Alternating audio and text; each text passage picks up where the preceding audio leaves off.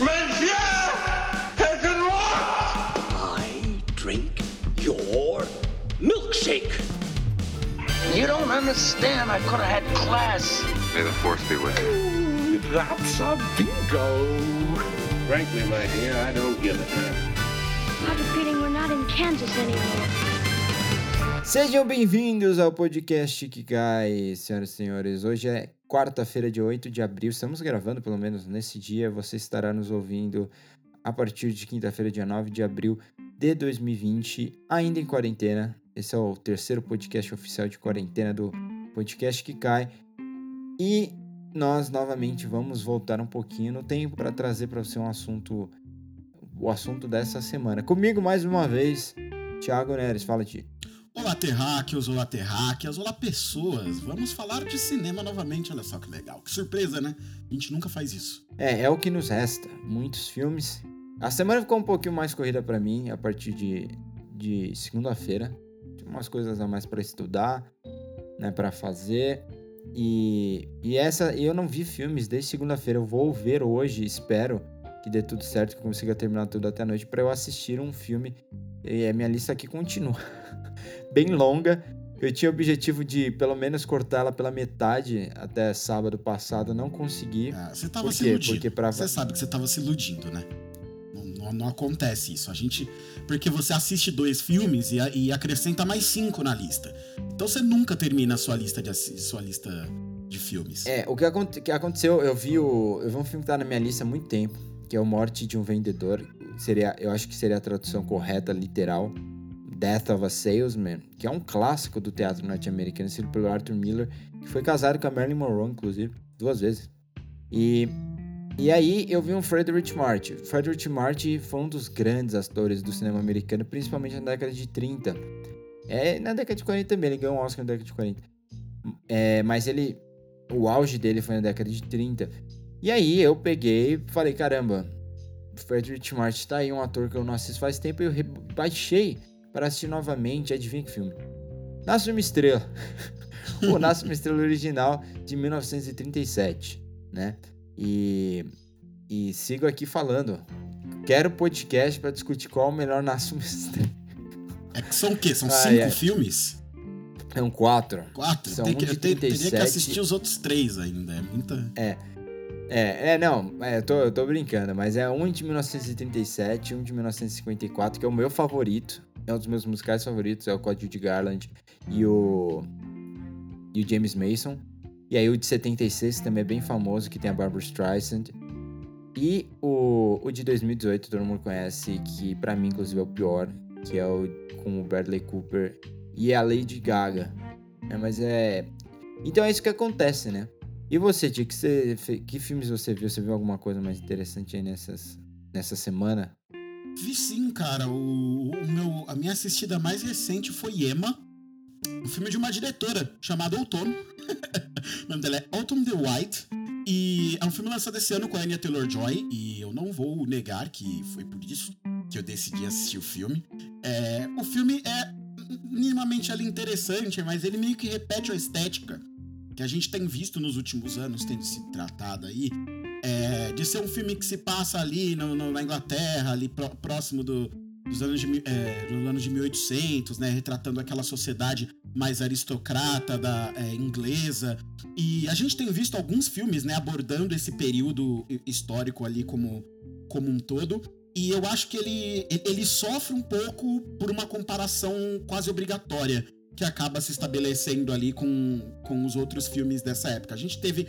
é, em- embora em contexto completamente diferente, a gente teve Adoráveis Mulheres recentemente.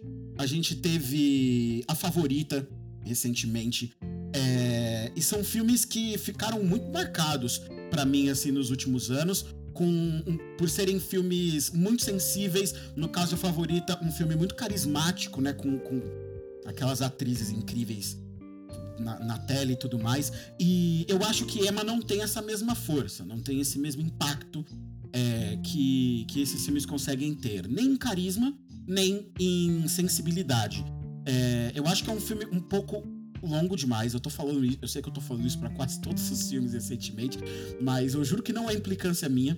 É, eu acho que ele acaba sendo um pouco maior do que ele deveria ser e ele depende demais da Anya Taylor-Joy para funcionar. É, tá certo que ela é a protagonista do filme, é protagonista título do filme, inclusive, mas o filme todo gira em torno dela. O filme, basicamente, o primeiro e o segundo ato do filme inteiro são basicamente apoiados em diálogos e conversas entre os personagens. Acontece muito pouca coisa. E isso torna o filme um pouco maçante. E demora para o filme avançar e a trama começar a se desenhar de alguma maneira interessante ali, né? O filme fala mais ou menos sobre sobre essa personagem da Emma, que ela é uma aristocrata é, inglesa, né? Vem de uma família muito rica. E ela tá ali lidando com as questões ali de casamento, tanto dela quanto de, quanto de uma amiga dela que tá procurando um cara para se casar, né? Tá tentando arranjar um bom casamento pra amiga dela. E o filme é sobre isso só que quando você pega e você coloca poucos acontecimentos pontuais ou você deixa eles para muito tarde no filme, faz com que os dois primeiros atos do filme se tornem até um pouco prejudiciais para a conclusão como um todo, porque o filme vai se arrastando até o final e aí chega no final acontece um monte de coisa. Então, é um filme até bacana, mas, mas tem, tem ali seus problemas e de qualquer maneira vale porque é a Enya, né? E a gente ama a Enya Taylor-Joy. É, então, sabe que essa é a quarta adaptação, né, que, eu, que me vem à cabeça do da, de Emma, da Jane Austen, né, e ela foi adaptada pela primeira vez no cinema, se eu não me engano, será que foi a primeira vez? Eu acho que não foi a primeira vez, talvez tenha sido, essa não seja a quarta, mas tem mais, mas a, a primeira vez que eu me lembro é em 1995, quando adaptaram Emma para Patricinha de Beverly Hills, né? E eu ainda acho que é a melhor adaptação de Jane Austen que existe, por sinal. É, 1995 Clueless. Então, é, eles adaptaram para aquela história e e é engraçado que no ano seguinte, em 1996, já que fez tanto sucesso Patricia Beverly Hills, a Miramax adaptou dentro do, do contexto da época, chamou de Emma mesmo, que é um filme bem famoso com a Gwyneth Paltrow, é, chamado Emma, que tem a Toni Collette, tem o Ivan McGregor no começo da carreira também. É, e, e aí eu acho que alguns anos depois, a YTV, né, aí uma adaptação como telefilme, adaptou também. Se eu não me engano, tinha Kate Beckinsale nessa adaptação que eles fizeram para a TV. Então, essa seria a quarta adaptação que eu me lembro de, desse, desse livro da Jane, da Jane Austen. Eu não vi ainda, porque eu estou procrastinando.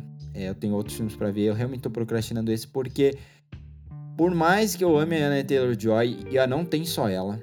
O, o, elenco é bem legal, viu, gente? Tem a Mia Goth, que é uma, é uma atriz que eu vi falando que merece mais espaço. Mas além dela, tem a Tanya Reynolds, que é muito boa atriz.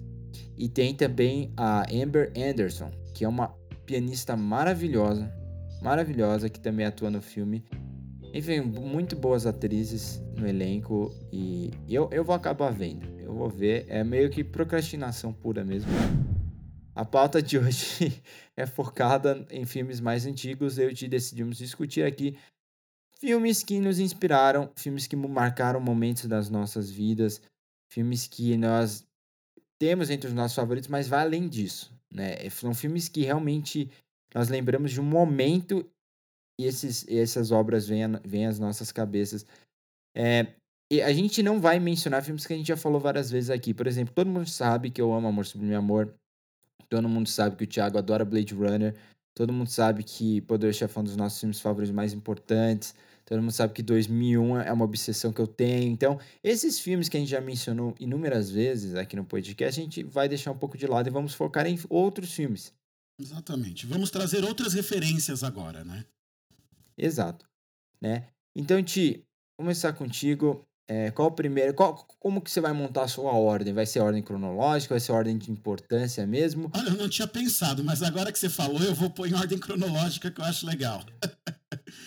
Beleza. Vamos, vamos de ordem cronológica, sim. Bom, vamos lá, cara. Meu primeiro filme é do nosso cineasta favorito, né? Que nós temos em comum, Steven Spielberg. É Jurassic Park. Primeiro Jurassic é, Park. É, Spielberg é um dos favoritos. É, não é o seu favorito? É o meu. Não, mas foi o Kubrick. Ah, então, tudo bem, eu entendo, aceito, não vou julgar. Se eu tiver que dizer o melhor, eu provavelmente vou falar do Kubrick também, mas meu favorito é o Spielberg. É... E Jurassic Park é o meu filme favorito dele também. E aí eu vou justificar para vocês o porquê. É, toda vez que eu vou falar para as pessoas o porquê que eu decidi estudar cinema, né, e, e, me tornar um cineasta na minha vida, eu conto sempre a mesma história que minha mãe me conta desde que eu era pequeno. É, Jurassic Park estreou em 93, né? Mas como era de praxe naquela época, os filmes demoravam um pouco para chegar aqui no Brasil e quando chegavam aqui ainda ficavam um bom tempo em cartaz, né? Então, era possível você encontrar ainda em 94 algumas salas de cinema que ainda passavam Jurassic Park em alguns cantos aqui em São Paulo. E minha mãe conta a história de que ela e meu pai, é, quando eles eram jovens e eles trabalhavam é, no centro antigo, ali no centro velho de São Paulo, eles iam muito no cinema, né? Sempre tiveram essa cultura de ir ao cinema muito. E o primeiro filme que eu fui ao cinema, no fim das contas, foi Jurassic Park, segundo a minha mãe. Ela me levou ainda ali, quase quando deu para sair de casa, ela quis ir ver Jurassic Park com meu pai. Eles me pegaram e foram comigo no cinema para você conseguir para eles poderem assistir. E minha mãe conta a história de que eu, eu dentro da sala de cinema, quando começavam quando começava aqueles barulhos mais fortes assim, eu ameaçava começar a chorar e ela ficava meio desesperada assim, tentando fazer com que eu não chorasse, mas que quando apareciam os dinossauros, eu por alguma eu ficava tão tão fascinado com aquilo que estava aparecendo na tela ali que eu nem chorava. Eram os momentos do filme que era mais fácil de me controlar dentro da sala de cinema. Então, há uma relação de amor muito antiga com Jurassic Park da minha parte. Eu não sei exatamente quando essa história é verdadeira, é uma história que minha mãe conta, você tem que perguntar isso para ela. Mas, é, é, mas. Isso é que perguntar isso pra ela para saber o quanto disso é verdade, mas o fato é que eu cresci assistindo Jurassic Park um sem número de vezes. Né? É, eu, eu, acho que é um dos filmes que eu mais assisti na minha vida, em, em, questão de quantidade. E é um filme que até hoje, quando eu assisto ele, eu, eu sinto que esse filme mexe comigo de maneiras muito especiais. Eu quero citar especificamente a cena em que eles veem o primeiro dinossauro. Né? A, a, a cena em que tá o Grant e a Ellie, os dois estão dentro ali do, do, do carro, né? Eles estão conversando, viajando ali pelo parque, e aí o Grant vê o dinossauro e ele para de falar. E, e aí ele continua conversando com ele, é, e aí ele pega a cabeça dela, vira a cabeça dela, ela olha pro dinossauro também, os dois se levantam, a música sobe, e aí você tem a primeira visão daquelas criaturas magnânimas ali na sua frente. Né, com aquela trilha do John Williams subindo na, na, na, no seu ouvido e, e te é. dando noção do tamanho, é, da magnitude, da imponência que aqueles seres têm.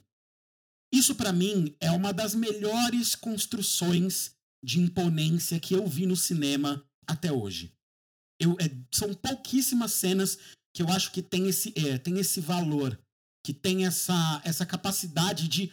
Sem palavras. Eles não usam palavras, eles só olham ficam espantados, reagem à, à, à visão daqueles seres e a música te dá o sentimento. E isso é muito incrível, sabe? Essa cena é, tem várias cenas marcantes para mim nesse filme, mas essa cena especificamente para mim é uma das melhores cenas da história do cinema, uma das cenas mais bem dirigidas que eu vi na minha vida, porque ela é simples, ela é objetiva e ela atinge esse objetivo de um jeito que, que Nate, por favor, se você puder, inclusive, colocar o áudio aí dessa cena pro pessoal ouvir e sentir esse, é, é, essa, essa força dessa cena mais uma vez, é sempre, é sempre válido.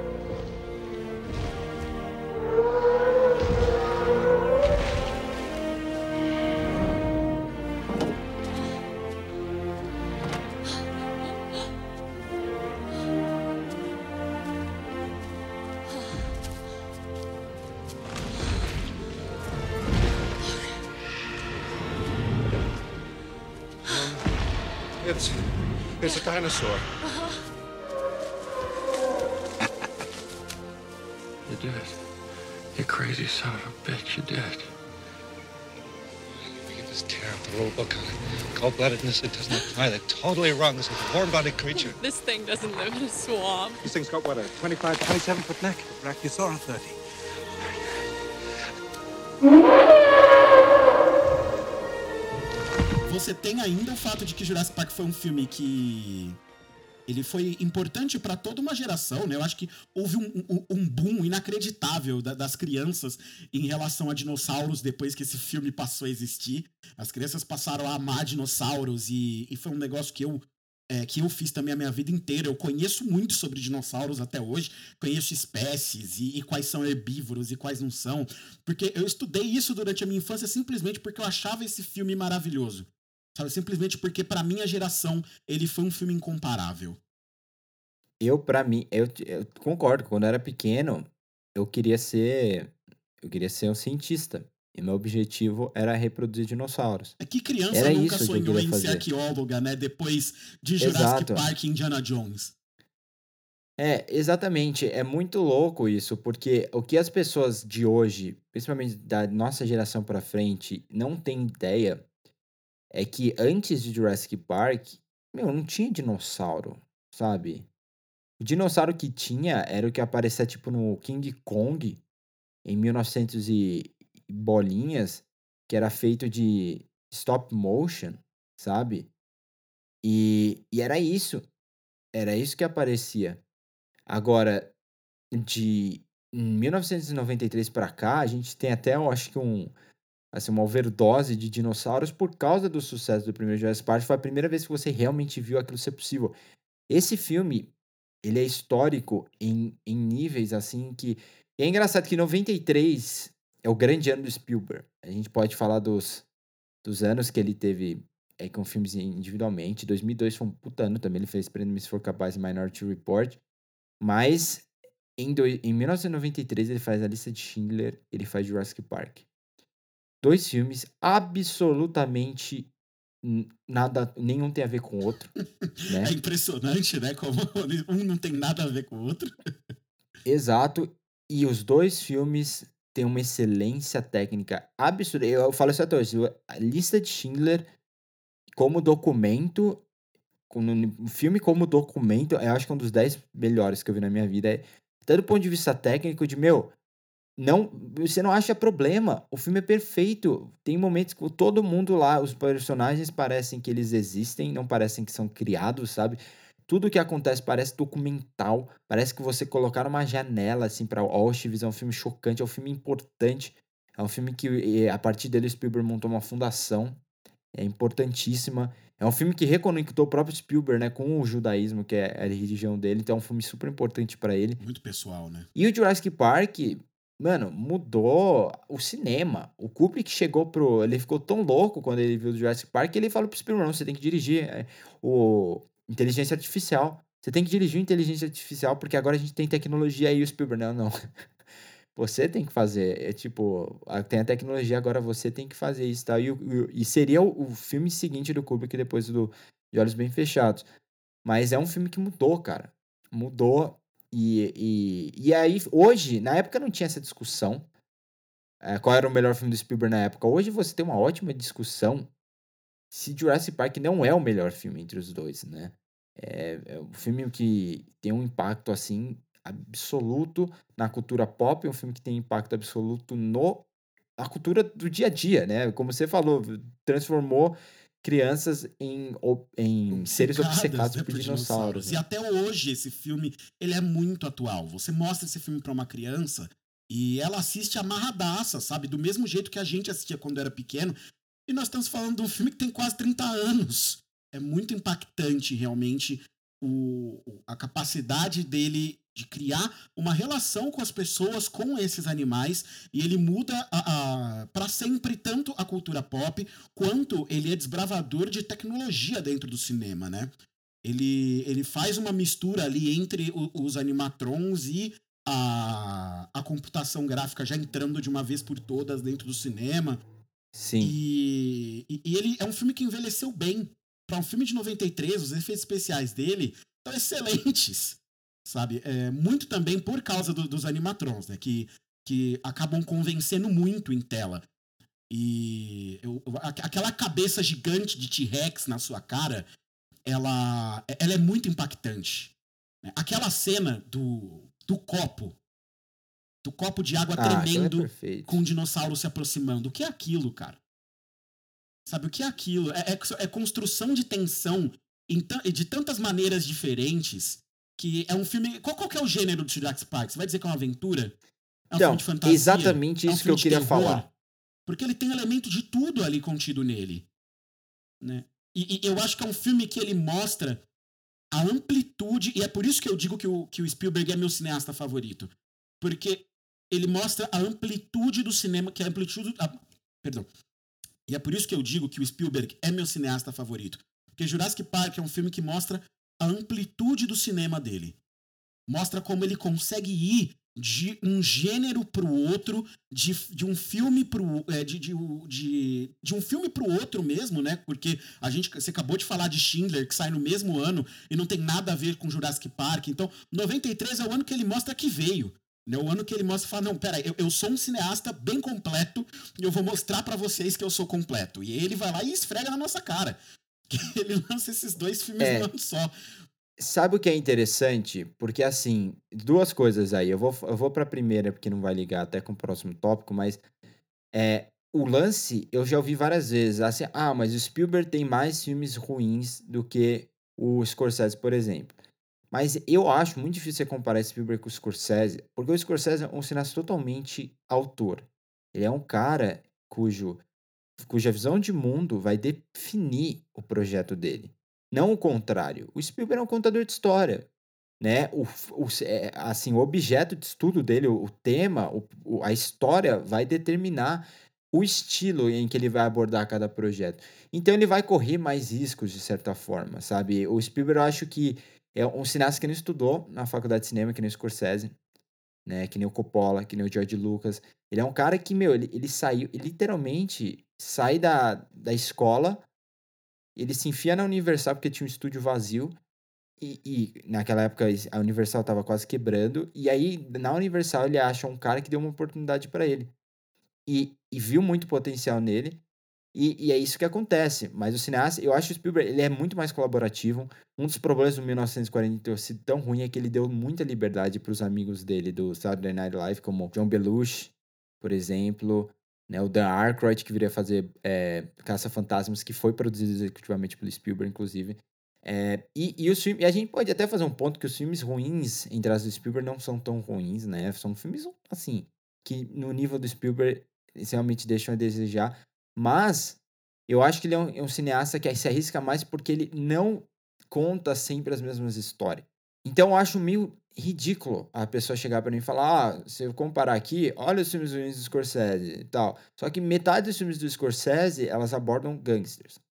Né, de certa forma. O Scorsese, ele tá naquela coisa que incomoda ele e não acho errado. É que nem o Bergman. O Bergman, a, fa a, a última fase do Bergman é ele falando de relacionamento, praticamente. Né? De infância e relacionamento. Você vai culpar o cara? Não, era, era um cineasta autoral. Ele falava sobre aquilo que o incomodava. De alguns, por, de alguns pontos de vista diferentes. Mas era naquela pegada. Então, são de cineastas diferentes. Você não tem como comparar o Orson Welles sabe, com o William Wyler. Arte não é que em esporte, você não consegue usar números para definir régua, dados. Né? Não existe uma régua, Exato. uma mesma métrica que você consegue aplicar para todo mundo. Exatamente. Então é muito, a gente já falou isso inúmeras vezes, é muito subjetivo, mas além disso, tem contexto por trás.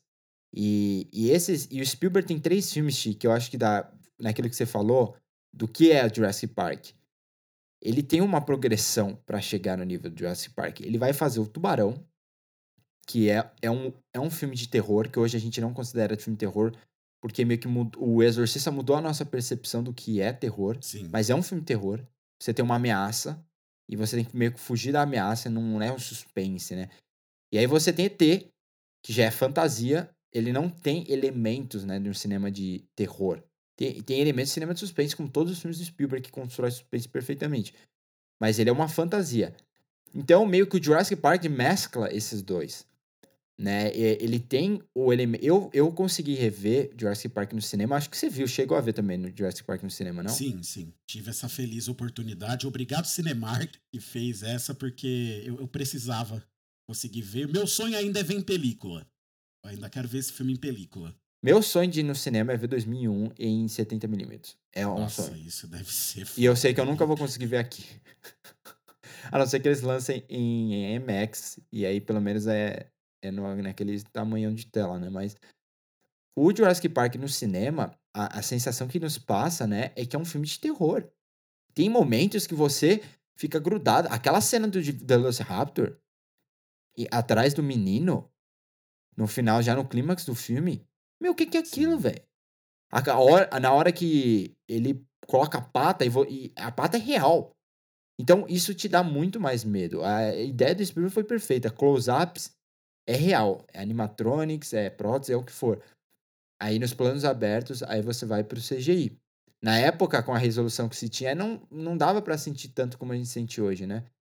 Mas uhum. mesmo assim o filme se mantém porque as melhores cenas são as cenas em que é animatronics.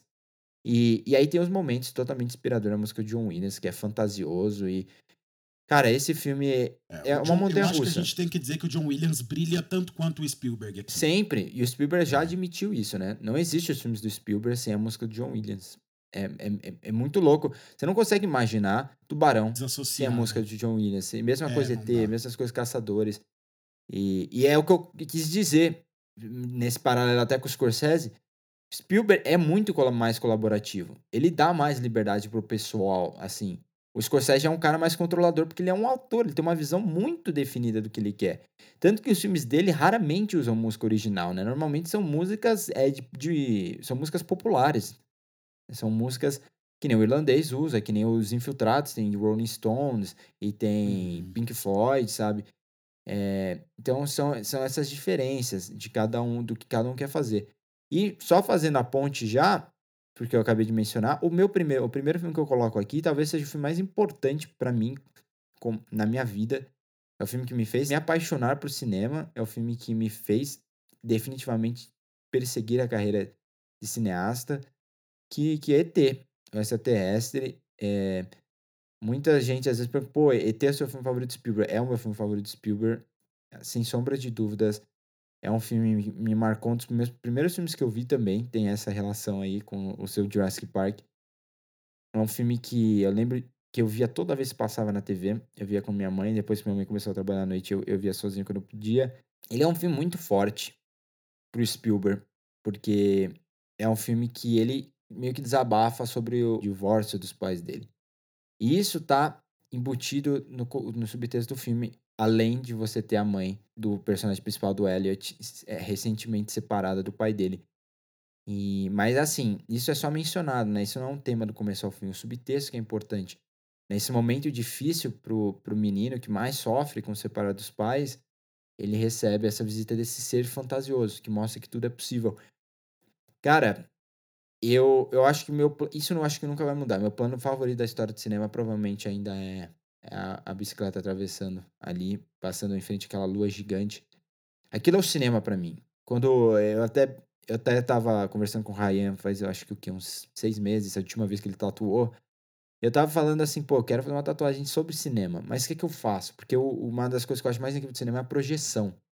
Como é que eu vou fazer uma tatuagem, então? E aí, ele falava, ah, você podia fazer uma tatuagem de algo que represente, o filme representa isso pra você, né? E aí eu comecei a pensar, pô, ET. Porque o ET que representa isso. É a fantasia, é as possibilidades, é a música, é o cinema englobando todas essas artes, né? É o você tem lá a montagem, você tem a composição, você tem a música, você tem a dramaturgia. E, e aquela cena te, me sempre faz voltar a ser criança. E eu acho que a ideia do cinema é meio que isso. O, aquela tela gigante te faz voltar a ser criança, te faz abrir meio que a mente e o coração para novas possibilidades, como você não faz em casa ou em outros lugares. É, é, a tela te faz ser vulnerável, né? Então é uma, é uma das sensações mais incríveis que se tem.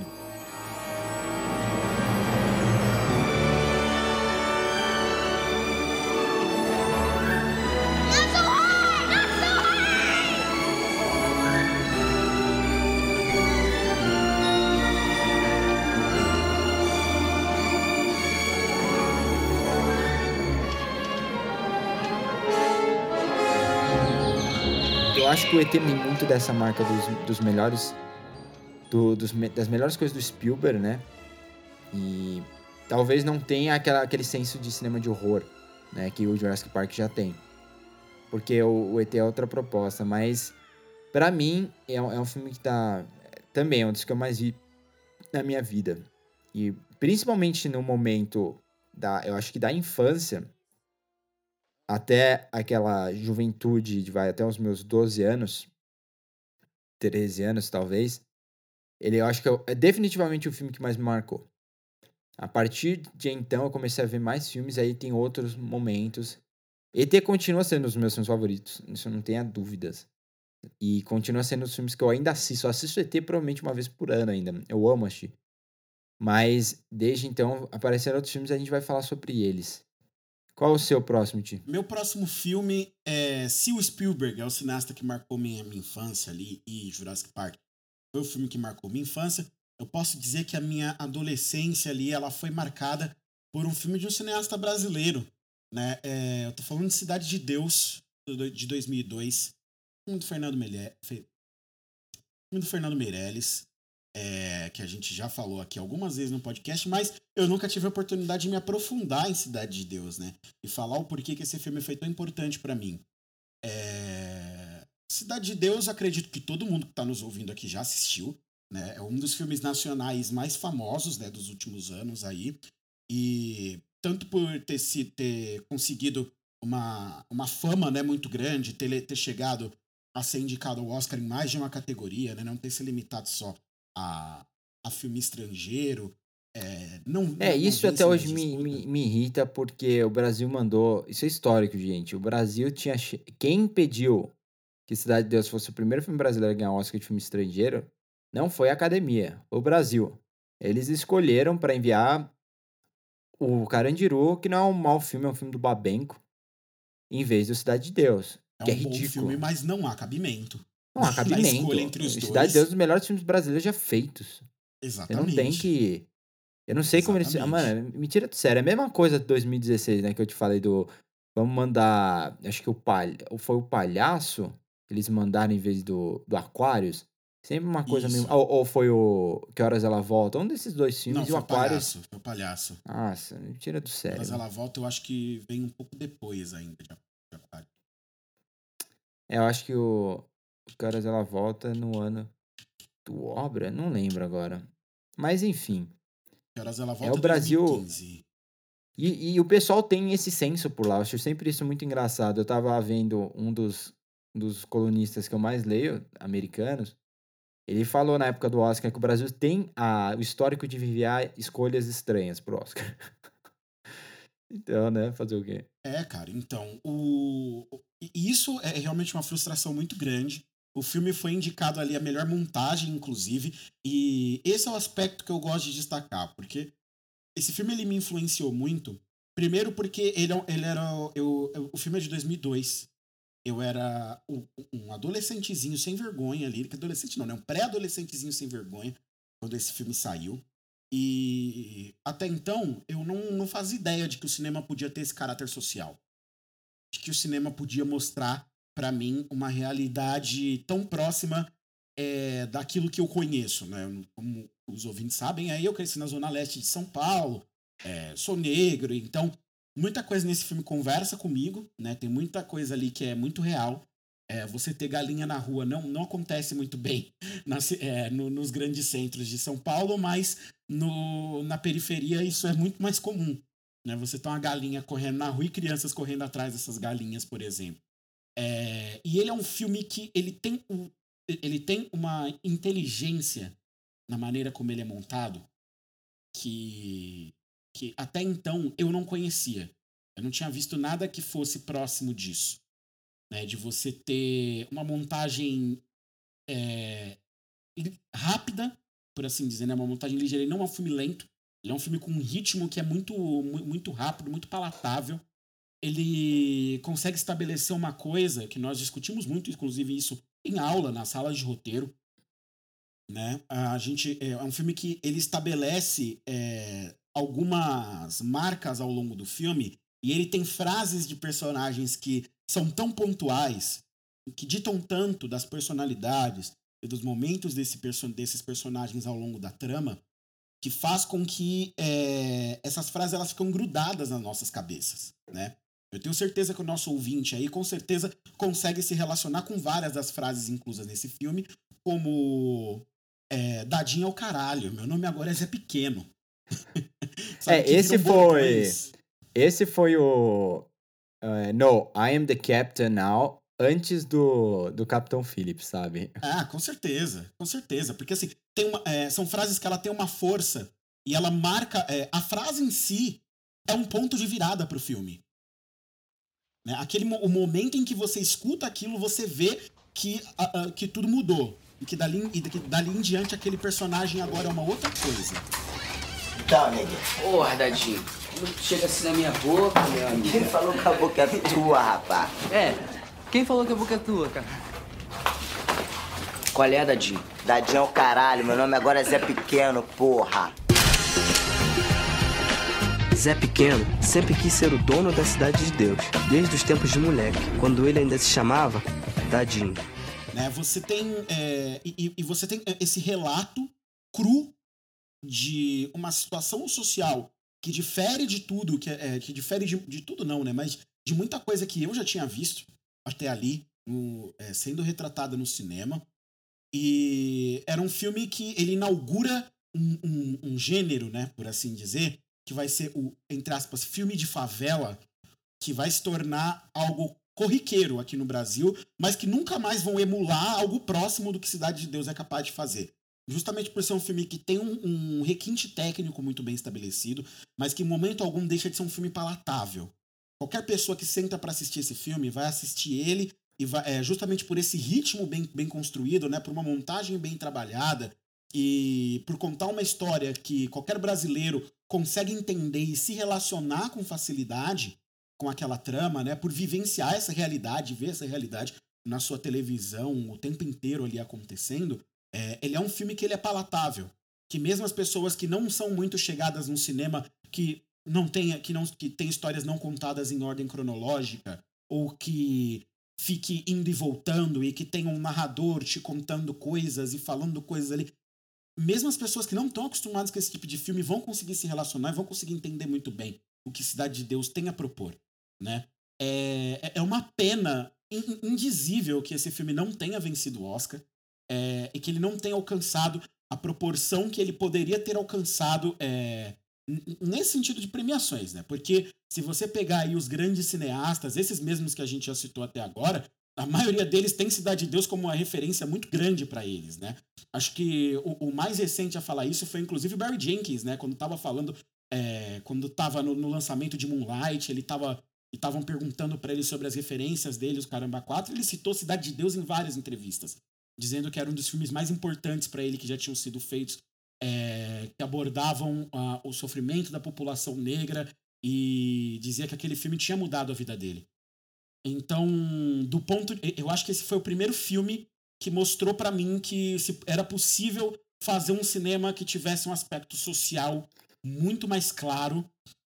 E dali em diante eu passei a, a, a, procurar por filmes que trouxessem isso de alguma maneira e isso modificou a maneira como eu passei a enxergar o cinema dali em diante, né? E foi mais um degrau na minha construção de até o momento em que eu em que eu olhei para um filme e falei, é, eu preciso fazer isso aqui. Cinema conversa muito comigo, isso aqui tem uma, eu tenho uma conexão muito forte com essa arte, eu preciso trabalhar com isso de uma maneira ou de outra. Então, é. então Cidade de Deus é sem dúvida uma das minhas maiores influências até hoje.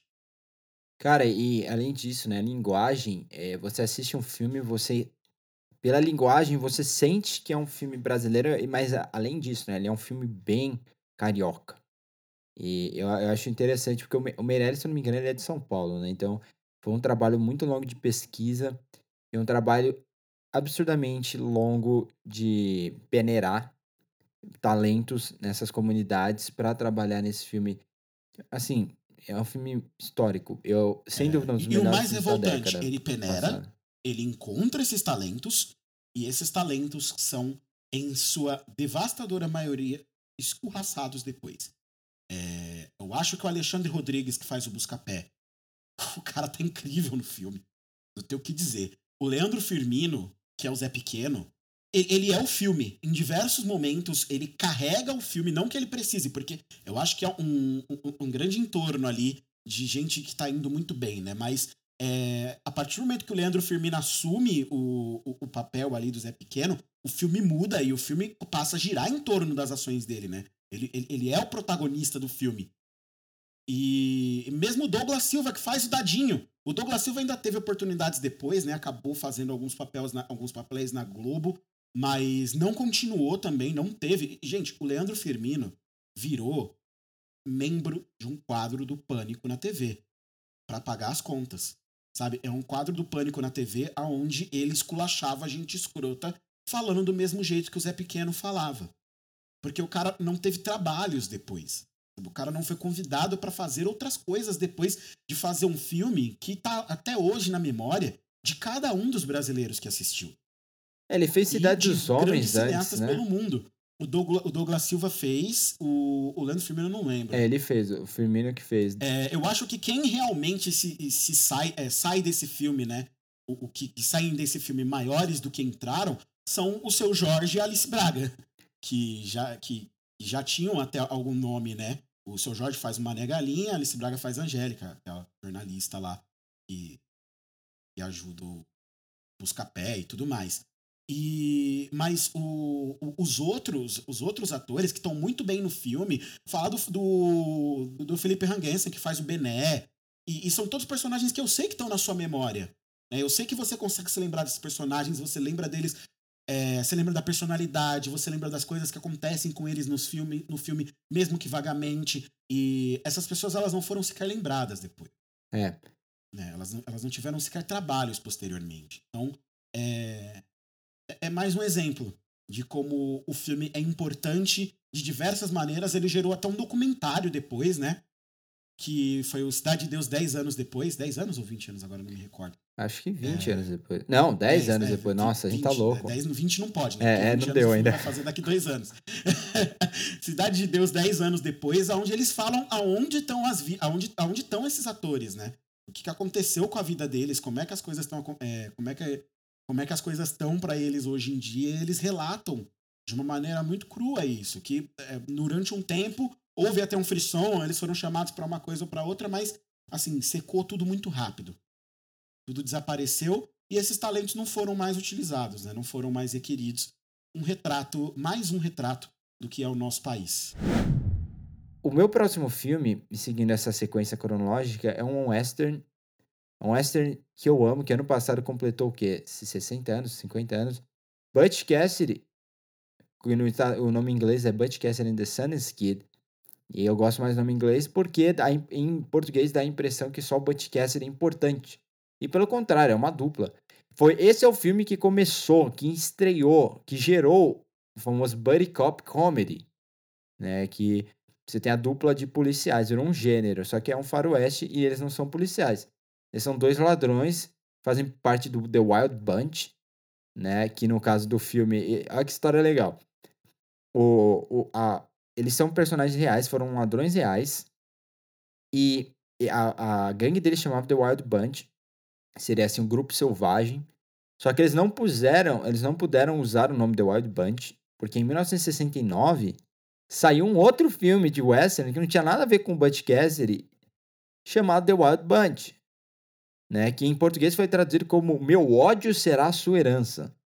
Esse título é espetacular. É muito melhor que o filme, inclusive, o título. O filme do Sam Peckinpah. E, e aí, eles. É, o nome da gangue no filme vira The Hole in the Wall, que é o buraco na parede. Mas é, é uma comédia, gente. E é um filme que ele vai meio que reverter os valores do western. E por que esse filme é tão marcante? Deixa eu te perguntar, esse foi o filme que te apresentou o, o Redford e o Paul Sim. Newman? Ah, então faz todo sentido que esse filme tenha marcado você tanto. Exato. Tem, esse filme tá na minha lista por alguns motivos. É, o primeiro foi porque foi o primeiro western que eu realmente gostei de assistir. Hoje o western é um dos meus gêneros favoritos. Eu acho que o meu western favorito é provavelmente Rastro de Ódio. Mas esse foi o filme que me introduziu porque ele é, ele é totalmente diferente. É um filme moderno, ele não parece western. Tem uma cena musical sabe? Em que o Paul Newman leva a Catherine na, que é uma das minhas cenas favoritas da história do cinema, se não minha favorita, que é ele levando a Catherine Ross no, assim, na bicicleta, enquanto toca Raindrops Keep Falling on My Head. Isso no meio de um western, depois deles, eh, deles acabarem de roubar um banco. Sabe, roubar o banco não, roubar um trem. Raindrops falling on my head. But that doesn't mean my eyes will soon be Not for me, cause I'm never gonna stop the rain by complaining. Because I'm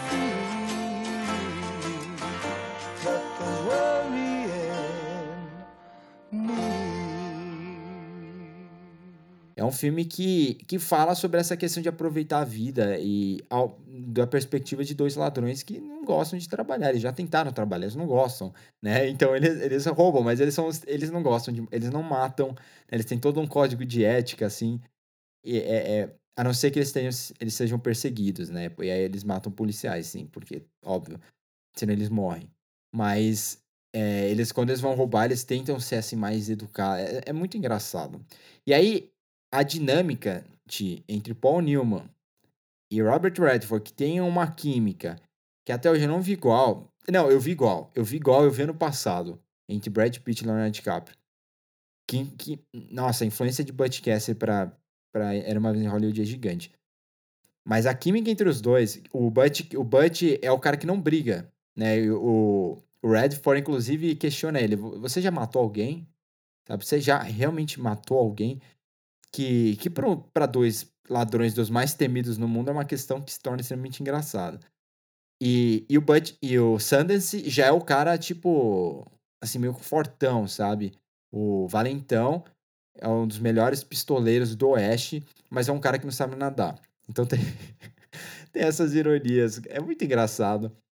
É, porque ele. Uma coisa legal disso que, disso que tu falou do Butch Cassidy, que eu lembrei agora, é que o, o Robert Redford, ele meio que reprisou esse papel de uma outra maneira em Old Man the Gun, de 2018. Sim. acho que, é o filme saiu como, é, caraca, um ladrão com estilo. Sim.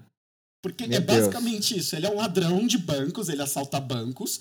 E ele é um ladrão muito estiloso. Então, ele conversa com as pessoas, ele é um gentleman perfeito. E a especialidade dele é fugir da prisão e fugir das pessoas. Assim, É. ele já, no filme fala que ele foi preso três vezes e ele fugiu as três. Porque ninguém consegue manter o cara na prisão. E eles usam ele- cenas de filmes do basicamente, Redford ele mesmo. reprisa o papel, porque é quase a mesma coisa, É. né? O mesmo feeling dele ser um cara que ele é super educado, ele não é violento. É, inclusive, vou dar até spoiler do filme aqui: a arma que ele usa não tá carregada. É. Então, é várias coisas, tipo, que super conversam com o Butch Cassidy. Eu acredito que esse filme uma diversão incrível pra ele fazer. Total. Ele basicamente reprisando o papel, né? Total. E, e esse filme é muito importante pro Redford. O contexto que o pessoal não, não tem ideia é que é muito. Hoje você fala em Robert Redford, pô, o cara fez ponta no filme da Marvel. O Robert Redford. É que assim, gente, eu, deixa eu contextualizar mais um pouco. A década de 60 para os Estados Unidos é uma década muito estranha. É uma década em que você começa com aquela.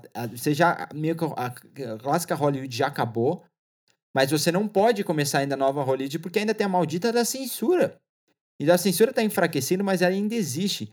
E os estúdios não querem dar dinheiro na mão dos diretores. Então é muito interessante ver que esse período entre 1958 e, sei lá, 1967, que é quando meio que acaba mesmo, e aí começa a nova Hollywood, é, você tem filmes estranhos. E com a ascensão do cinema europeu, as estrelas que surgem na década de 60, ela elas fazem uns filmes bem assim. Você fala, caramba, é, é esse filme que o Paul Newman, que é provavelmente o melhor ator americano entre 1960 e 1970, e, sei lá, alguma coisa, porque aí vai aparecer Jack Nicholson, vai aparecer Dustin Hoffman, vai aparecer De Niro, vai aparecer Patino. Nesse período foi o Paul Newman, só que o Paul Newman foi fazer uns filmes que nem Hombre, sabe?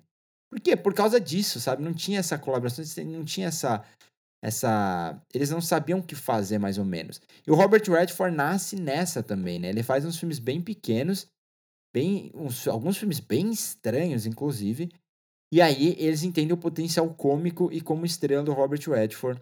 E aí ele começa a fazer um monte de filme, mas ele é uma estrela muito quieta, né? E, o- e o Sundance é quieto também. Então, esse filme meio que explode de vez o Paul Newman. É, é o meu filme favorito do Paul Newman. É o filme que mostra ao mundo de verdade, assim, o Paul Newman. Depois ele vai fazer, acho, Inferno na Torre. Ele vai fazer Golpe de Mestre. Ele é indicado ao Oscar inúmeras vezes. Ele já tinha sido indicado algumas vezes e tal. Mas esse filme é de status internacional, porque, até por já fazer parte dessa nova Hollywood. E o Redford, ele era um galã, meu Deus, ele era, ele era um nível de Caprio, assim, pra época, sabe? É, ele, vai, ele vai fazer filme com a Barbara Streisand depois, ele vai ganhar Oscar só como diretor só em 1980. Meu, esse filme tem uma importância, a principal importância dele, porém, é mostrar que o western ele pode ir muito além, sabe? Ele não é só aquilo que, que se sabe, que se acredita que é. Ele é o que quebra o gênero, ele reinventa, é o que o cinema moderno significa. Ele não tá preso no gênero, ele é mais do que isso. Ele é uma comédia, ele é uma aventura, ele é um filme de ação e ele é um faroeste também. Para mim, naquele momento da minha vida, foi o que que eu vi esse filme provavelmente em 2010, 2009, abriu meus olhos, sabe? Finalmente um western que eu gosto. Então existem filmes desses que eu, que eu, que eu vou curtir. Hoje, hoje eu gosto de tudo que é filme, é filme bom, mas começa por aí. E vamos seguir em frente. aí, qual é o seu próximo? Bom, seguindo aqui na ordem cronológica, esse filme já é um filme que. É... Na verdade, os próximos filmes todos que eu vou citar, eles são filmes que eu já tive contato com eles depois de começar a faculdade. Né? Porque eu entrei na faculdade de cinema como um jovem garoto de verão, apaixonado por cinema. E aí, quando você entra na faculdade de cinema, meu amigo, você começa a ter contato com tanta coisa. Você conhece muitos mais filmes do que o que você conhecia antes. Você conhece gente que te indica muito filme que você não conhecia.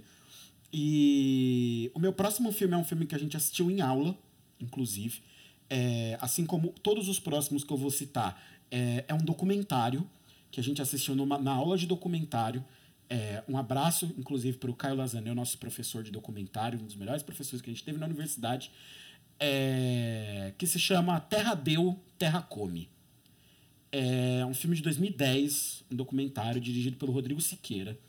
E é basicamente um filme que conta a história de um garimpeiro de 81 anos de idade de uma comunidade no, no. Deixa eu só me ver aqui agora qual que é o estado, porque eu não lembro exatamente qual que é o estado brasileiro que fica essa comunidade.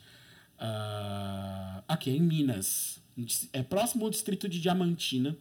É uma comunidade quilombola, em Minas Gerais. Esse garimpeiro é um dos últimos representantes de uma tradição oral é, daquela região, né, que sabe a língua e sabe os cantos da tradição daquela etnia que habita aquela região daquele quilombo.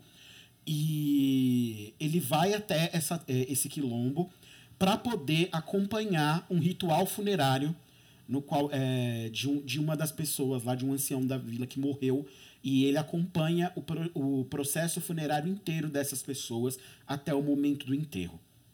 Rapaz, esse filme eu, eu, eu tive. Um, um, ele me, me impactou muito quando eu assisti, porque eu acho que ele é capaz de fazer uma coisa que muitas vezes só a arte é capaz de te mostrar. É, ele é um filme que ele não te deixa escapatória de você perceber que no mundo inteiro, e às vezes muito próximo de você, como em Minas Gerais, é, existem pessoas que que vivem de um jeito completamente diferente do que você está acostumado a viver. Nós que vivemos nos grandes centros e que temos as nossas vidas estabelecidas aqui, a gente não sabe, a gente não tem noção de como as pessoas vivem de maneiras diferentes ao redor do mundo. E no estado vizinho ao meu, existem pessoas que vivem de uma maneira completamente diferente. Você vê que essas pessoas, elas têm, isso em 2010, elas têm pouquíssimo acesso à tecnologia, é, a economia que movimenta aquela comunidade é totalmente diferente daquilo que a gente vê por aqui. As tradições que eles têm são completamente diferentes das tradições que a gente tem por aqui.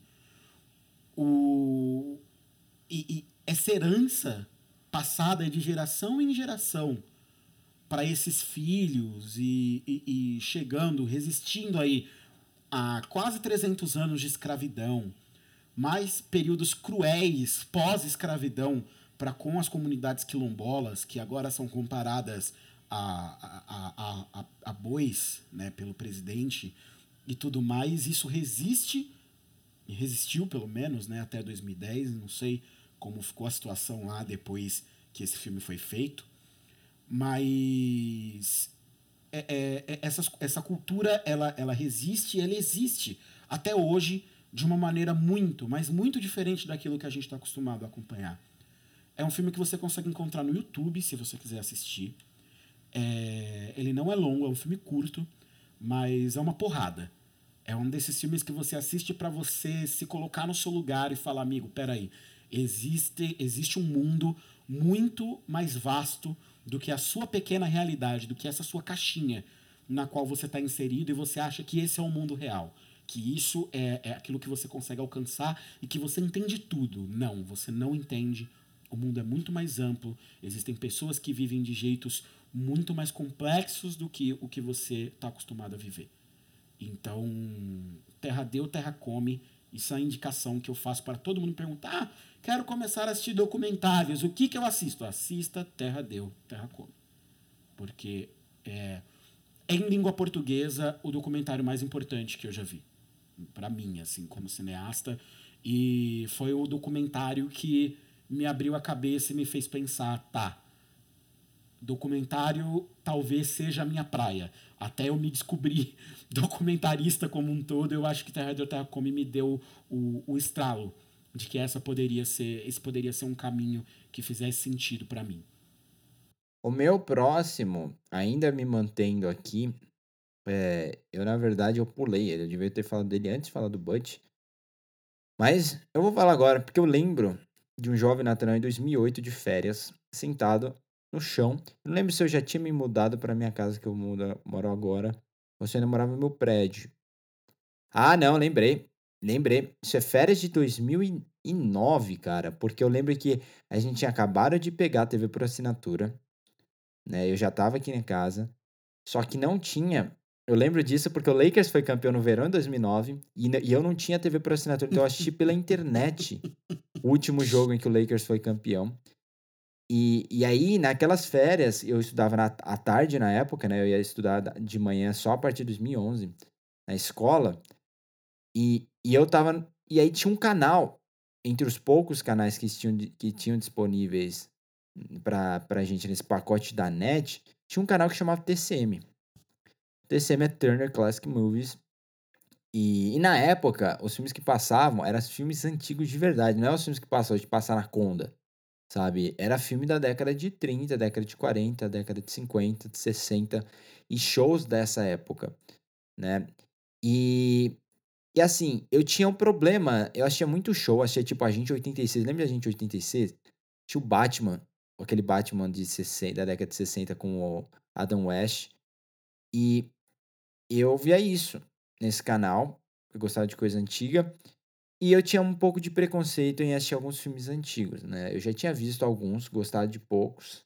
No caso de Casablanca. Eu até considerei pôr Casablanca aqui, mas acho que seria um pouco clichê. E aí eu vou falar do primeiro filme que me fez querer mergulhar de cabeça nesse cinema mais antigo. É, de cabeça mesmo, a ponto de. Porque o Casablanca eu comecei a assistir por, porque eu queria ver todos os ganhadores do Oscar de melhor filme. Eu não tinha tanta vontade de ver filme preto e branco. Mas como eu falei, esse filme mudou um pouco para mim, que é A Mulher Faz o Homem. É um filme de 1939, um dos melhores anos assim para filme. Ano de Mágico de Oz, O Vento Levou, De Tempo das Diligências. E esse filme de 39, o título correto é o título em inglês, que é Mr. Smith Goes to Washington. Né? Por que ele chama Mulher Faz o Homem, eu não entendo. É, provavelmente por causa da personagem da Jean Arthur. Vou falar dela daqui a pouco.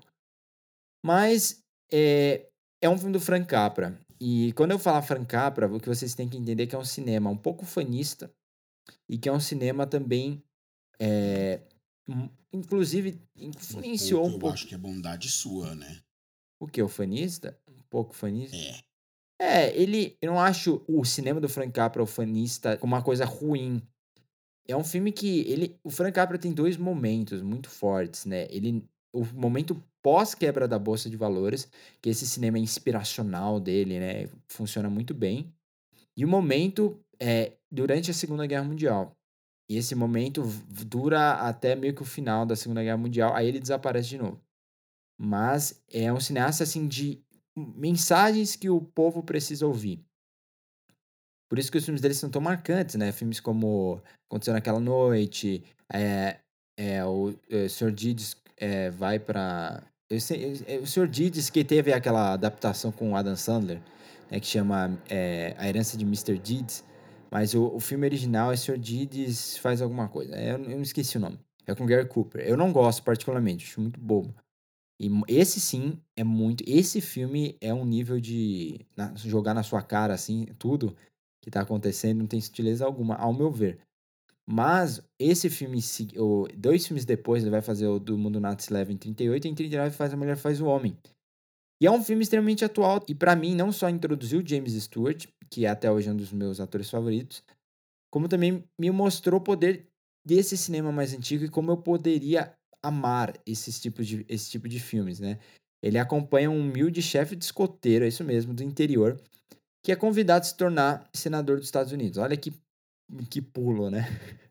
É, por que ele é convidado? Porque o tio dele, se eu não me engano, o tio padrinho dele, eu não lembro, que é o personagem do Claude Rains, eles precisam de um cara lá para aprovar algumas coisas, alguns projetos, um cara ingênuo, para que eles consigam aprovar uma compra de umas terras que ia fazer bem financeiramente para esse cara. Ou seja, eles são corruptos. E quando ele chega lá em Washington, ele conhece a, a secretária de Saunders, né, que é a personagem de Jean Arthur, que, que para mim é a melhor personagem do filme, que vai tentar ajudar ele no caminho do Senado. O que é, eu, eu lembro muito desse filme é que na época todas as atrizes americanas, elas tinham essa coisa de elas falarem com um sotaque meio britânico porque é o correto, é a forma correta de se falar. Você pega Greta Garbo, você pega Claudette Colbert, todas elas tinham essa postura. E com a Jean Arthur, não, em momento algum. Ela tinha essa pegada meio nova yorkina meio americana do interior, que, que quebrava um pouco isso. Eu sempre achei ela muito à frente do tempo dela. Ela é, sempre, é, é um ícone, né? E com o passar do tempo ele vai percebendo como a política ela tá suja, como a maioria dos chefes de estado estão envolvidos, né? E vai perdendo um pouco a fé, o caráter que ele tem com, com toda essa questão, né? E com, quando ele descobre que estão tentando usar ele como marionete, quando descobrem que a, a mídia, que, é, que, que pertence a um político lá, tá tentando afundar ele para se safar, né? E ao, ao, com o passar do tempo, a Saunders convence, né? Mesmo com todo mundo contra ele, né? Porque a mídia tá manipulando o povo, ela convence ele a lutar perseverar. O final é muito marcante. that a certain man in my state, a Mr. James Taylor, wanted to put through this dam for his own profit. A man who controls a political machine and controls everything else worth controlling in my state. Yes, and a man even powerful enough to control congressmen. And I saw three of them in his room the day I went up to see him. Senator, yield. No, sir, I will not yield. Marcou muito, muito a minha vida. Depois, aqui eu, por isso que eu lembro, eu lembro exatamente, eu tava sentado no chão assim desse filme. Depois disso, eu, eu acho que eu fiquei vendo mais dois filmes. E aí era todo dia TCM, então a minha vida de cinéfilo, a gente pode dizer assim que foi oficializada no verão de 2009 com A Mulher Faz o Homem. Bom, seguindo então, é... pro meu penúltimo filme aqui na nossa lista, é... eu escolhi outro documentário, como eu já tinha falado anteriormente. Esse é, é, é mais atual e um, um bocado mais conhecido aí, porque é um filme que justificadamente fez muito barulho, é um filme muito cru, é, que é basicamente O Ato de Matar, é, The Act of Killing, que foi, é, foi vencedor né, do Oscar, na verdade, né? Não, perdeu. Eu acho que os dois perdeu? perderam, porque teve um e o dois, né? É, não, eu considero o primeiro, que, que é mais impactante, né? Foi, foi um filme que, que me deixou um pouco chocado quando eu assisti. Um pouco não, né? Bastante chocado porque ele, ele é mais um desses documentários que mostra uma realidade a qual você não imagina que seja possível. E aí vai lá uma equipe de documentaristas e mostra para você que essas coisas existem.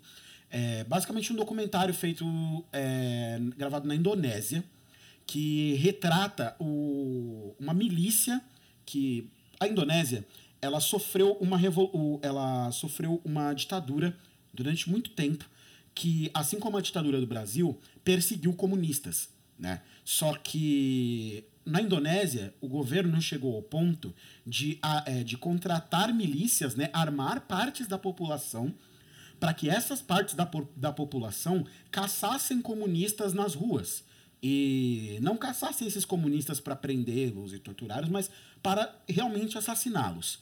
E esse documentário ele mostra os sobreviventes desses esquadrões, da, verdadeiros esquadrões da morte, né, formados e financiados pela ditadura indo, da Indonésia, que massacraram pessoas em massa ao longo de todos os anos da ditadura. E como toda ditadura que caça comunista, você aí que nos ouve já deve saber, não morreu só comunista. Né? Não é como se a morte de comunistas fosse aceitável, mas não morreu só comunista nessa brincadeira matou-se muita gente e você percebe que o primeiro filme de 2012 é, você consegue perceber no filme que o, a mentalidade essa mentalidade que a gente tem ela muito presente aqui no Brasil de que comunista come criancinha, de que comunista é tudo bandido, Ai, de Deus. que comunista é satanista, é, essas coisas todas, na Indonésia justamente por conta de, é, de, de, dessa postura do governo e da existência dessas milícias, isso é elevado numa outra potência. Então você tem o, o, as entrevistas ali sendo feitas com o, o, sobre, o sobreviv, não sobreviventes que sobreviveram à tragédia, mas com os assassinos. Eles entram nos lugares, eles mostram como era, aonde eles achavam os comunistas e eles reencenam como eles faziam para matar as pessoas. É muito e forte. E eles falam com muito orgulho de que eles matavam sim comunistas e que comunistas mereciam de fato morrer. Então é muito forte. Assim, é um filme que tem um impacto muito grande. Eu lembro que quando eu vi esse filme pela primeira vez, eu, eu, eu não consegui entender como aquilo não era uma ficção. Eu queria acreditar que aquilo era um, era um mockumentary, né? Que a gente fala, um falso Exato. documentário. Eu queria muito acreditar que aquilo era um falso documentário que aquelas pessoas estavam encenando, porque era muito difícil para mim acreditar que aquilo ali poderia ser normal, que, a, que uma pessoa poderia falar aquelas coisas com o orgulho que ela fala é, depois de, de, de, de, de causar um, um, assassinatos em massa de uma maneira absurda dentro da Indonésia.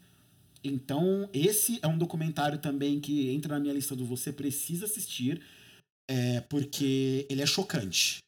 E ele expõe uma realidade é, que, devido a essas políticas de ditaduras militares anticomunistas no mundo, ela, ela persiste até hoje. Até hoje tem gente, tem gente que acredita que comunista come criancinha, tem gente que acredita que comunista é tudo safado, sem vergonha, que quer destruir o mundo e que, e que comunista merece tudo morrer. Até hoje, essa é uma, é, é, essas são crenças que são repetidas por aí, não só na Indonésia. Então é muito importante que, que, esse, é, que esse filme tenha sido feito, tenha ganhado a repercussão que ganhou. The Act of Killing, um outro filme que você vai falar mais, mais um pouco depois na sua lista. E um documentário da HBO que chama The Jinx, são três experiências mais loucas que eu tive ouvindo um documentário. E aí eu acho que a gente pode acrescentar uma, que é o caso Evandro agora, né? O, a, a quarta, no ponto de vista de podcast, mas é documentário também. São quatro experiências loucas em que você vê um pouco da realidade acontecendo diante dos seus olhos. E, e é isso que é tão fascinante sobre os documentários, né? Ele tem esse poder. Eles têm esse poder de te mostrar culturas, de te mostrar acontecimentos de uma maneira muito crua e muito próxima, muitas vezes. Então, bons documentários costumam ter uma relevância, uma importância social que você precisa de uma excelência absurda no cinema ficcional para conseguir alcançar esse impacto que os documentários são capazes de, de alcançar. Vou puxar para o meu próximo filme, e ainda antes da faculdade, acredito que você goste tanto quanto eu desse filme, que é A Sociedade dos Poetas Mortos, filme de 1989. Melhor filme de 1989, inclusive que é um filme do Peter Weir, ótimo diretor, um dos diretores mais subestimados que existem, gente. É um filme, o cara é muito bom, ele é muito bom. Ele dirigiu Mestre dos Mares, ele dirigiu o Show de Truman, é, ele dirigiu O Ano que Vivemos em Perigo, ele dirigiu Sociedade dos Poetas Mortos. E caso você não conheça, é um filme muito forte sobre uma escola né, que acompanha um, podemos dizer, um grupo de alunos que vivem em famílias tradicionais. A escola, a escola por si só é bem tradicional.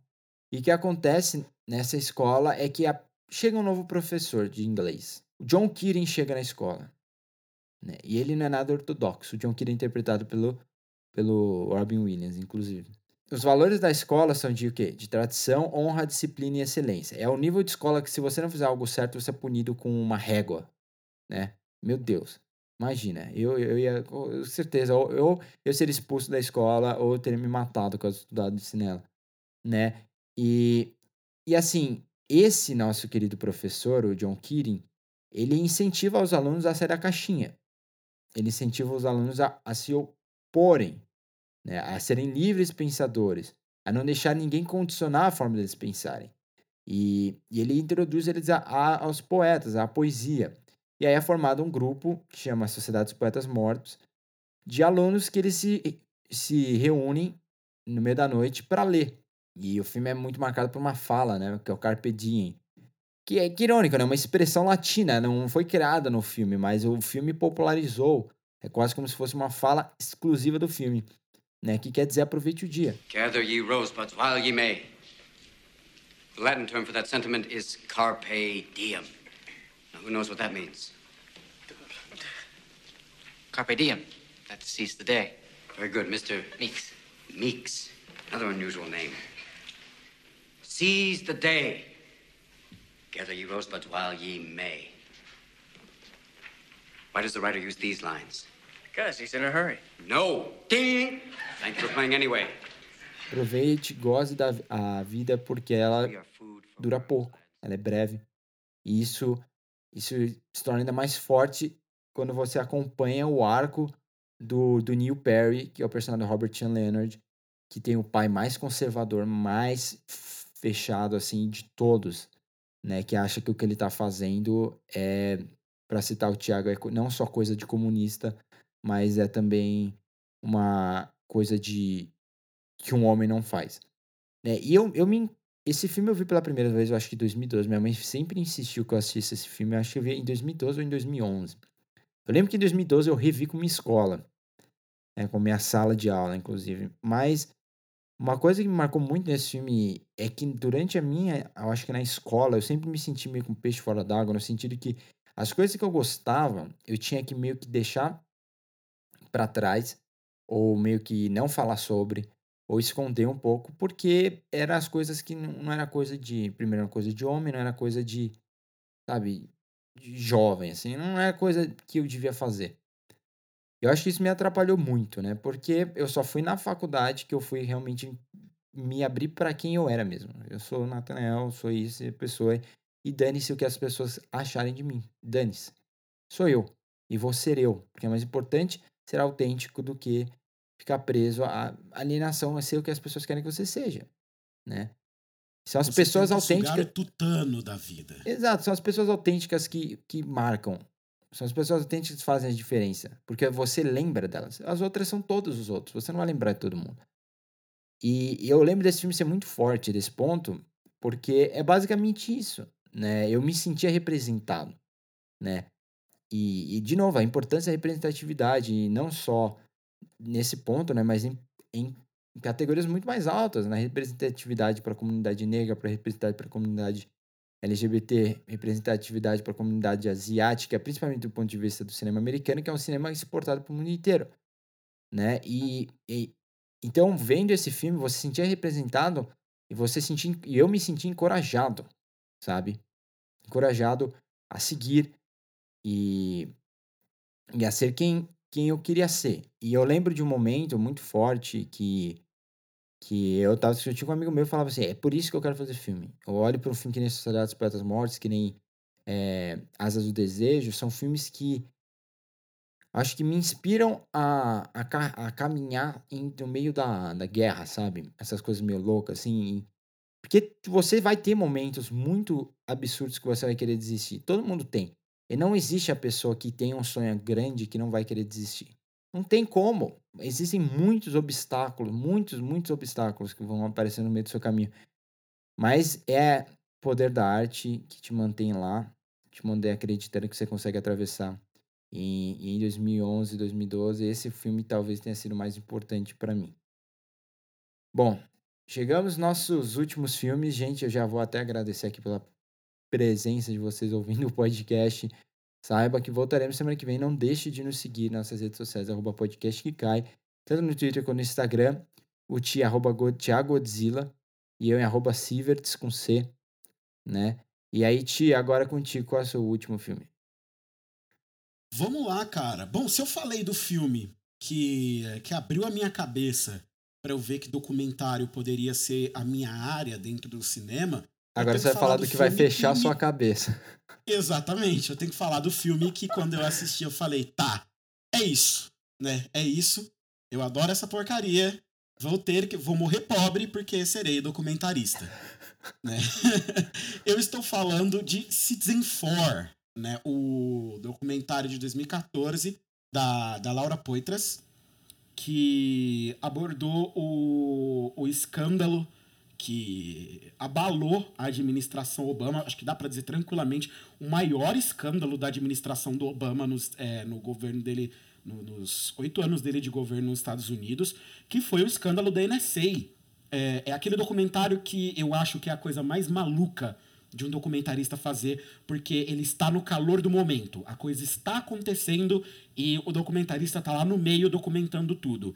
É, basicamente, depois que o Snowden consegue pegar os documentos né, de dentro da NSA, pegar todos aqueles arquivos, e ele foge dos Estados Unidos, ele vai para a China, ele se isola no hotel na China e ele entra em contato com o Glenn Grindelwald, que agora está também aqui em todos os noticiários possíveis aqui no Brasil, né, recentemente, por causa do trabalho dele no The Intercept. É, ele, o Snowden vai para a China, entra em contato com Glenn Greenwald, que é amigo da Laura Poitras, que, por sua vez, vai com ele para a China e vão lá documentar tudo e pegar esse material pro, pro, do, do Snowden para fazer as reportagens que vão é, liberar esse escândalo de informação que, se vocês não se lembram, o que aconteceu basicamente foi que o Snowden ele trabalhava pro governo americano, né, na Agência de Segurança Nacional, a NSA, e o Snowden ele sabia, como todas as pessoas que trabalhavam na mesma área que ele, que o governo americano espionava seus próprios cidadãos. Ele espionava seus cidadãos, ele monitorava redes sociais, ele tinha acesso ao Facebook das pessoas, a todas as informações, ele tinha acesso às câmeras dos computadores das pessoas e, e, e tudo mais. O governo conseguia monitorar. É, e a partir desses escândalo, desse escândalo e dessas informações que o Snowden trouxe, é, ficou claro que o governo americano não só espionava a sua própria população, como fazia isso também em outros países. Né? E, por exemplo, teve, coisa, teve mensagens da Dilma que era presidente do, é, presidenta do Brasil na época, que foi o, que foram também monitoradas pelo governo americano. Ou seja, eles espionavam outros governos e espionavam os próprios cidadãos. É, o Snowden tinha prova disso, ele conseguiu tirar essas provas de dentro da NSA e ele resolveu ser o whistleblower, né, que a gente fala. Ele resolveu soar o alarme e dizer que era errado aquilo que o governo americano estava fazendo e que eles não podiam invadir a privacidade das pessoas daquele jeito. É, até hoje, o Snowden segue sem poder voltar para casa. Ele não pode pisar nos Estados Unidos, ele está em asilo na Rússia, né, que foi onde ele conseguiu ficar exilado. Ele está lá exilado até hoje. Ele é um ele é um exilado político por causa disso, porque se ele voltar para os Estados Unidos ele é preso.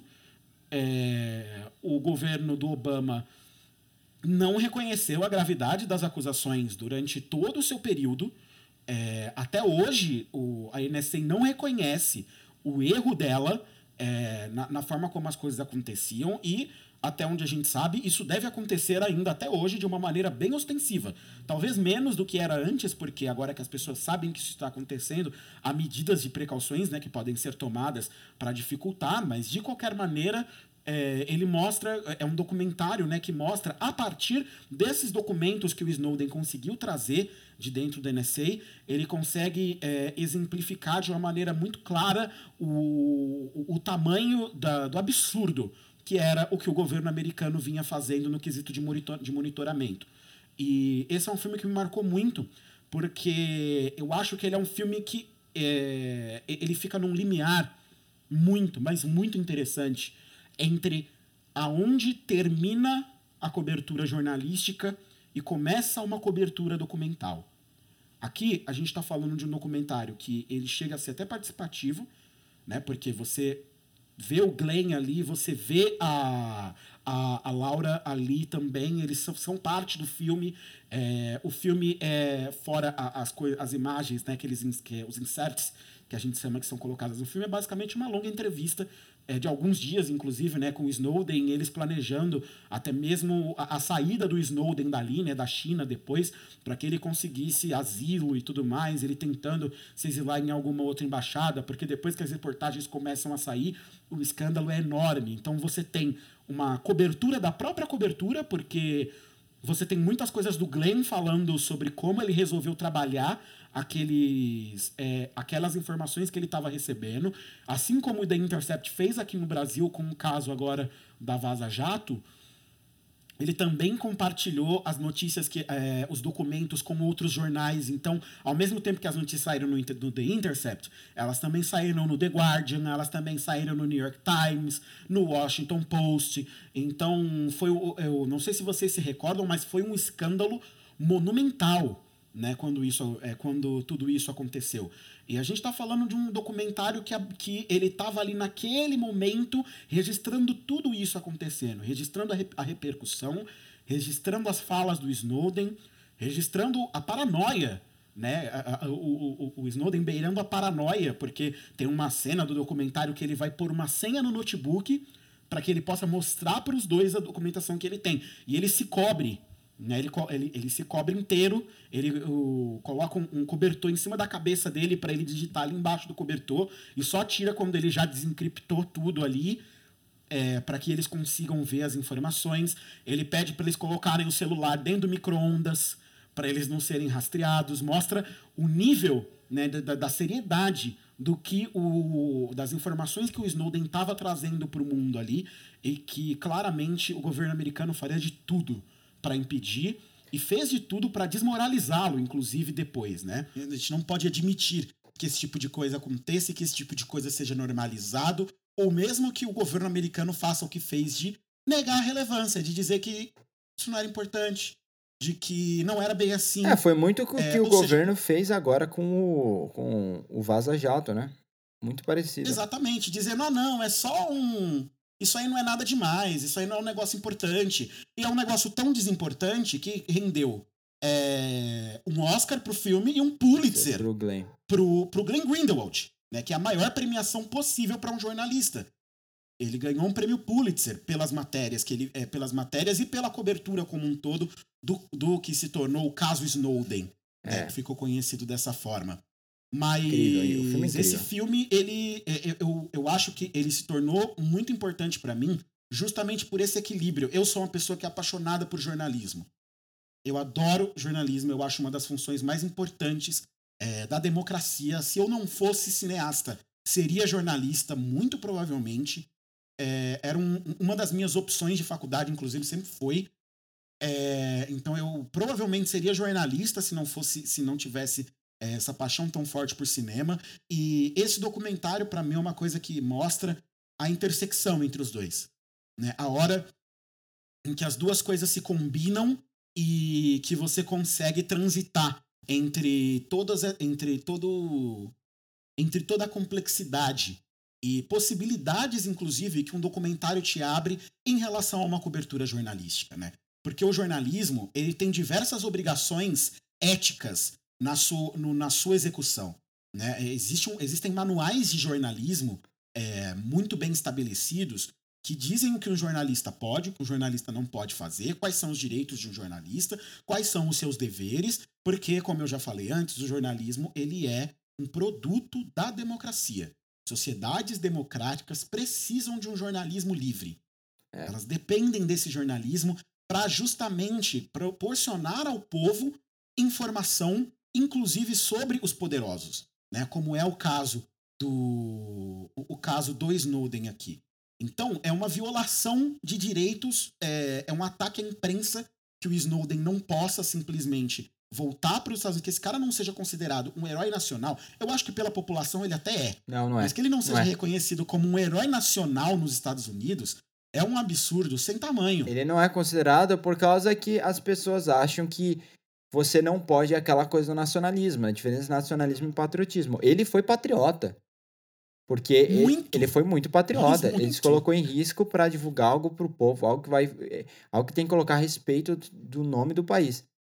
Só que o nacionalismo das pessoas acham que você que Sim, ele foi um traidor. A defesa, do, a defesa do, do, do, governo é que ele colocou, ele expôs documentos sigilosos e colocou a segurança do país em risco. Sim, e o povo Quem acredita a segurança nisso. do país em risco foram vocês que passaram a monitorar as pessoas dessa maneira. Exato. Sabe? É, o, o, é, é você imputar o crime em quem tá, é, em quem tá denunciando. É, é, o, é o cúmulo do absurdo. These are public issues. These are not my issues. You know, these are everybody's issues.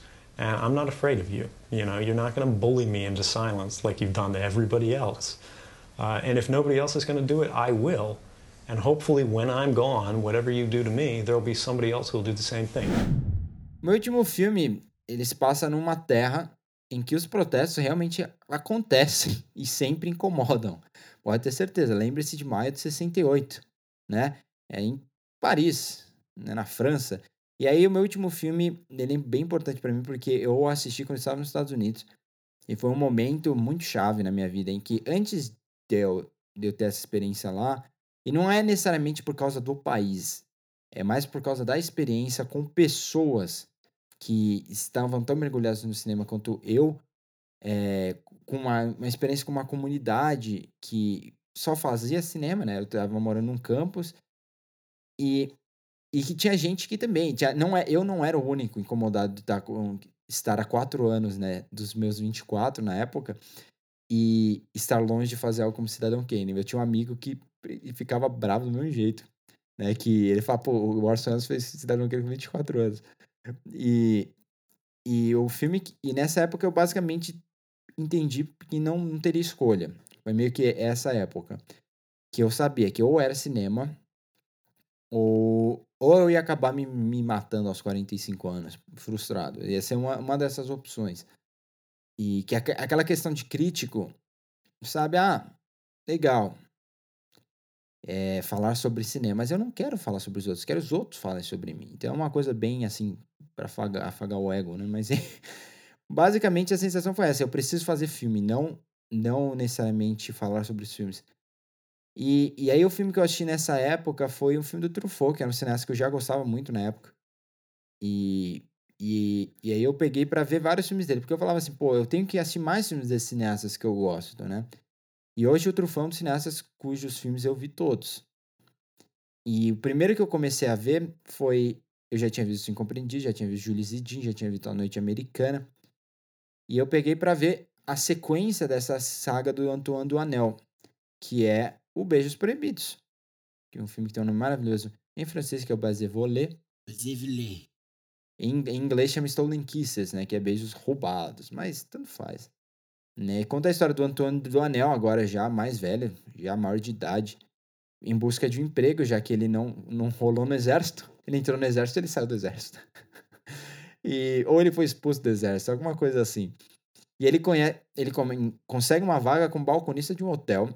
Só que aí ele é demitido depois que ele ajuda um detetive a invadir um quarto do hotel em que ele trabalha.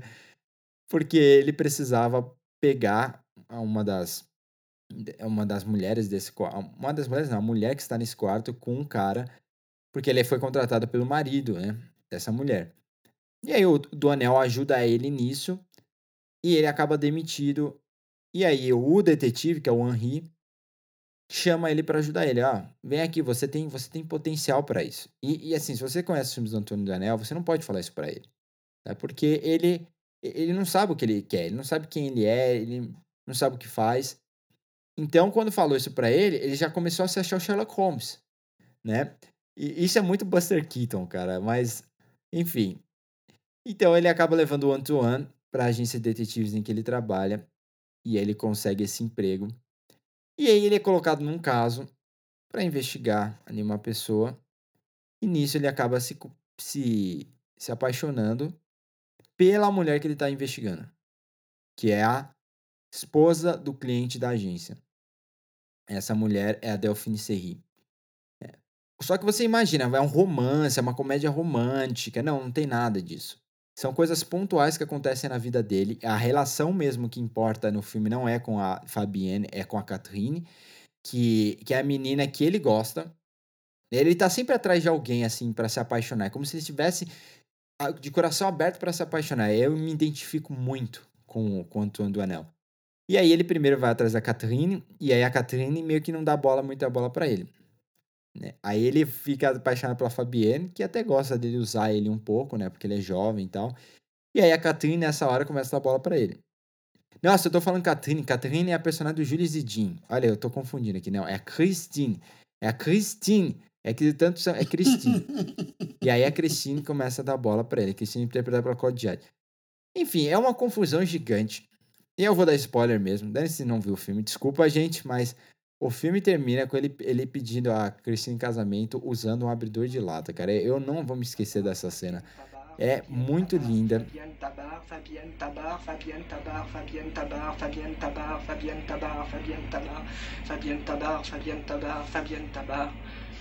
Christine Darbon, Christine Darbon, Christine Darbon, Christine Darbon, Christine Darbon, Christine Darbon, Christine Darbon, Christine Darbon, Christine Darbon, Christine Darbon, Christine Darbon, Christine Darbon, Christine Darbon, Christine Darbon, Christine Darbon, Christine Darbon. Mas basicamente é, o, é, o, é, é um dos meus filmes favoritos esse aqui. É o meu filme favorito do Truffaut. E depois desse, aí eu comecei a mergulhar no Truffaut também, assisti tudo Truffaut. E, e foi muito marcante porque, assim, todos os filmes que eu vi, naquele tempo que eu tava fora do país e que eu tava, assim, me, me, encontrando minha direção, esse foi o melhor, assim. Esse foi o filme mais definitivo, esse foi o filme que me deixou mais louco. E aí a ironia da situação, e o Thiago sabe disso, porque assim que eu voltei pro Brasil, abriu uma exposição aqui do Truffaut, no MIS, né? É, foi em julho que abriu, e a gente foi, né? A gente foi, acho que foi dia 25 de julho. Foi eu e você, um dia frio, inclusive. A gente foi na exposição, tinha. Levaram até o Oscar que o Truffaut ganhou por, por filme estrangeiro, pela Noite Americana. E aí, esse, seria, esse é meu quinto filme. E todos, se eu não me engano, eu não sei se tem no, no Telecine Play, o Beijo Proibidos. Eu acho que tem, viu? Tem, tem no Telecine Play. Então fica a minha recomendação. É bom, porque esse aí eu também não vi. É mais um que eu também não vi. Veja, porque é muito bom. E também compartilhe com a gente, já passamos as redes sociais. Compartilha com a gente quais são os filmes que marcaram sua, a vida de vocês, marcaram momentos, que te inspiraram a seguir uma carreira, a seguir um sonho. E, e, vamos conversar, né? Porque eu acho que a conversa é a melhor forma de passar tempo nessa quarentena que parece não acabar. Né? Estou muito velho já. Estou, cabelos brancos estão crescendo nesse tempo. E espero não criar rugas até o meio do ano. Ti, considerações finais alguma? Apenas que busquem conhecimento. Não, brincadeira. Também. Busquem conhecimento. Mas busquem assistir todos esses filmes que nos inspiraram tanto, né? A gente falou para vocês aqui agora sobre eles. É, meu, ficou muita coisa de fora. A gente vai ter que fazer mais uma edição desse, é, desses filmes que nos inspiram no futuro. Porque. A gente parou na faculdade, né? A fac... nossa faculdade é. acabou há quatro anos, tem muitos outros filmes que apareceram Exatamente, desde. tem muita coisa que a gente viu depois da faculdade, ainda que nos inspira até hoje, né? Eu continuo, na verdade, caçando filme em tudo quanto é lugar. Eu deixei muita coisa de fora aqui para conseguir falar desses. Sim. Mas assistam e digam pra gente o que, que vocês acham, né? Contem pra gente aí nas nossas redes sociais. E obrigado pela sua audiência até aqui, meus queridos. Exatamente, gente. Até semana que vem. Vamos falar de filme do Sundance semana que vem. Um filme que ganhou o Sundance e que foi premiado em Berlim também. O Ti vai ver hoje. Eu já deixou aqui que minha opinião vai ser contrária de novo. Mas é, até semana que vem e fique em casa. Não se esqueça. Fique em casa. Até mais, gente.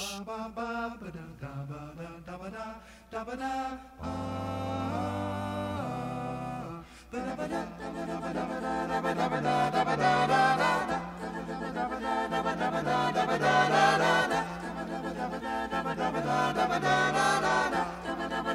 da da